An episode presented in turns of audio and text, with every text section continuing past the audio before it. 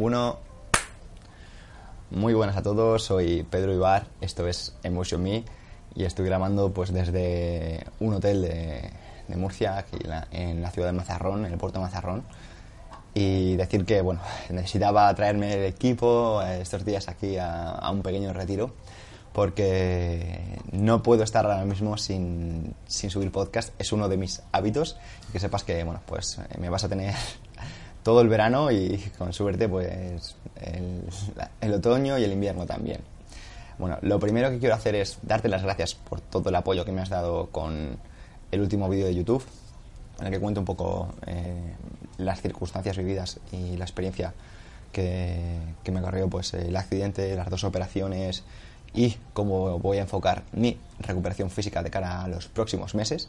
Y lo primero, pues agradecerte y contarte algo que me ha hecho mucha gracia eh, o que me ha llamado la atención eh, por mensajes que he recibido, ¿no? He, compartido un poco mi estado físico y, bueno, pues evidentemente se aprecia una persona de 85 kilos magros que pasa a ser 75 kilos pues de, de persona sedentaria, ¿no? De personas a lo mejor sin masa muscular o que no tienen un porcentaje de grasa muy bajo.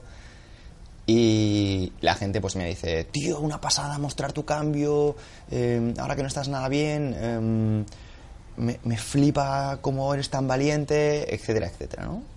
Y tengo que decir, joder, soy valiente porque muestro que no estoy tocho y me estoy recuperando de ello, ¿vale? Mm, lo primero quiero agradecer a las personas pues, que me dicen eso, ¿no? Y que me tienen esa, esa estima, pero ¿sabes lo, que, ¿sabes lo que sucede? Mira, sucede algo, ¿no? Y es que básicamente he hecho lo que había que hacer, ¿vale? Mm, lo que pasa es que vivimos en un mundo en el que la exigencia de la mayoría es una mierda. Y cualquier cosa bien hecha es un hito. O sea, una persona, básicamente, que, que hace lo que he hecho yo, que es lo que hay que hacer, que es, eh, estás con un cuerpo mediocre, estás con un cuerpo en el que pierdes tu estado físico y, no lo, y lo compartes porque no esperas a estar tocho para mostrarlo, porque eso lo hace todo el mundo, ¿me explico?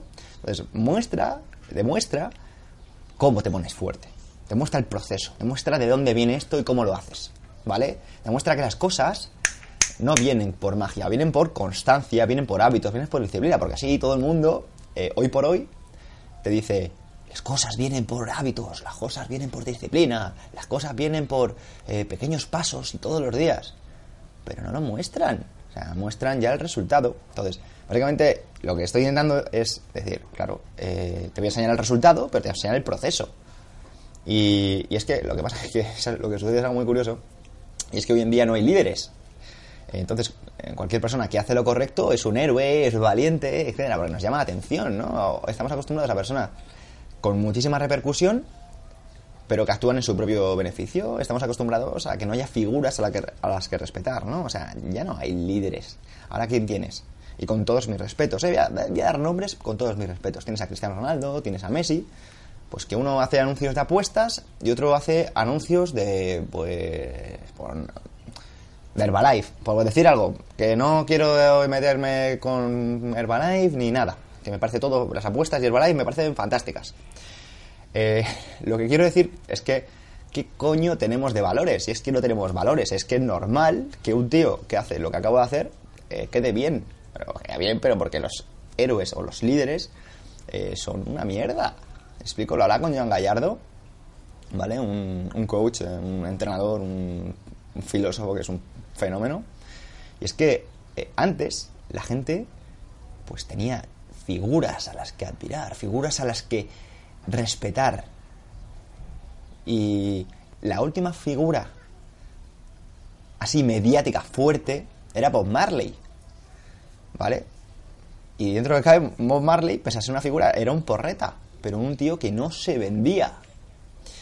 Y no tenemos eso hoy por hoy, entonces, joder, es normal, ¿no? Entonces, eh, lo que quiero es dejar un- una serie de, de mensajitos y una serie de recordatorios para que no olvides hacia dónde vas. Recuerda, no eres mejor porque te alaben, ni peor porque te vituperen. ¿Me explico? Que la gente te diga que te baile el agua o que te critique, te la tiene que sudar. ¿Vale? Evidentemente, si alguien te te alaba algo que tú consideras que está bien hecho, sea agradecido, porque cualquier cosa que venga podría no haber venido y puede que no vuelva. Entonces, sea agradecido, lo primero. Un punto muy importante. Hagas lo que hagas, hazlo porque tú quieres, no porque esperes una respuesta del mundo hacia ti. Así siempre harás lo correcto, porque el mundo nada te debe. Él llegó primero. ¿Explico? O sea, no, porque es que estoy cansado de dar, porque yo doy mucho y la gente no me devuelve lo que yo doy. Y claro, porque así me canso. Pues tío, eso es porque no lo estás haciendo porque tú quieres. ¿Explico? Eh, por ejemplo, yo llevo redes sociales desde 2012 compartiendo. Tengo, y no las borro, fotos con 12 likes, con 8 likes, con 4 likes, 15 likes y seguía compartiendo porque no esperaba el feedback del mundo. Y ahora tengo fotos de 3.000. ¿Vale? ¿Y, qué pasa? ¿Que ahora soy mejor que antes? No, ahora simplemente me, ve más gente que antes. Pero yo no hacía las cosas esperando una respuesta del mundo. Yo hacía las cosas porque me gustaba.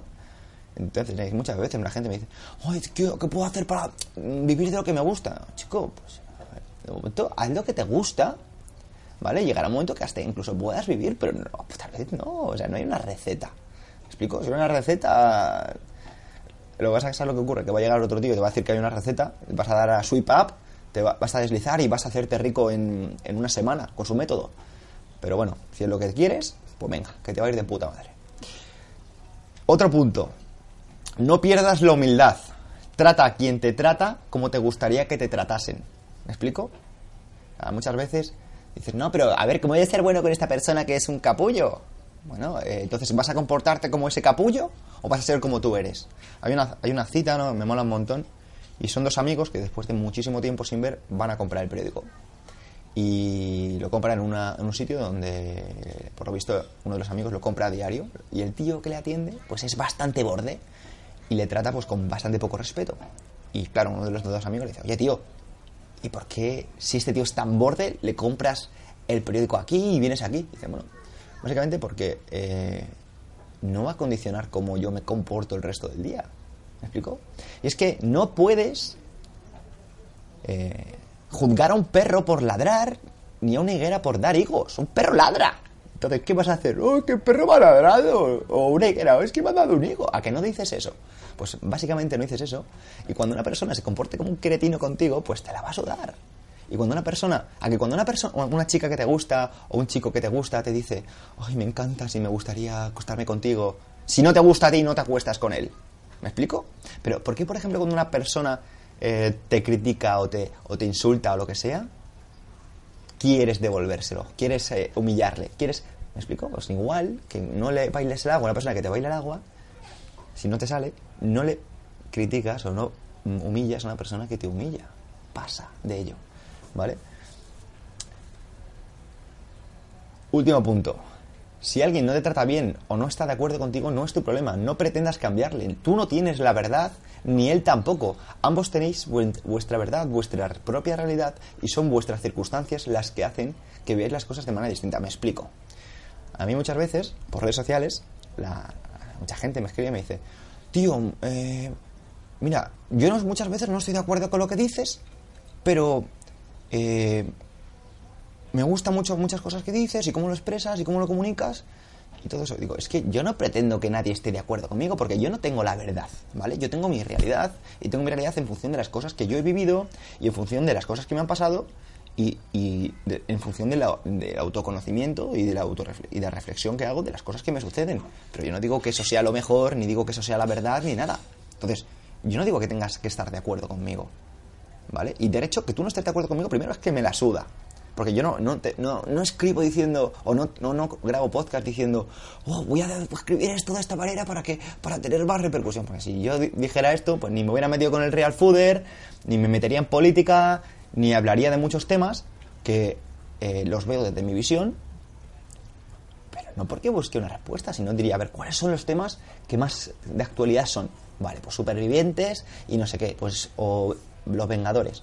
Y haría un vídeo de los Vengadores y haría un vídeo de supervivientes, pero como hoy por hoy, pues los supervivientes me la sudan y de los Vengadores, pues hay gente que lo va a hacer mucho mejor que yo, pues no me meto en eso. ¿vale? Porque no espero una respuesta, hago las cosas que yo creo que son correctas, ¿vale? Así que nada, espero que te haya gustado este podcast y simplemente pues darte las gracias una vez más porque mm, tu motivación, o sea, tus mensajes para mí son gasolina. O sea, si te sale escribirme, escríbeme, porque para mí es gasolina. Y si no te sale, pues no te salga, tío. Ya ves, también me la suda. Un abrazo. Nos vemos en el próximo.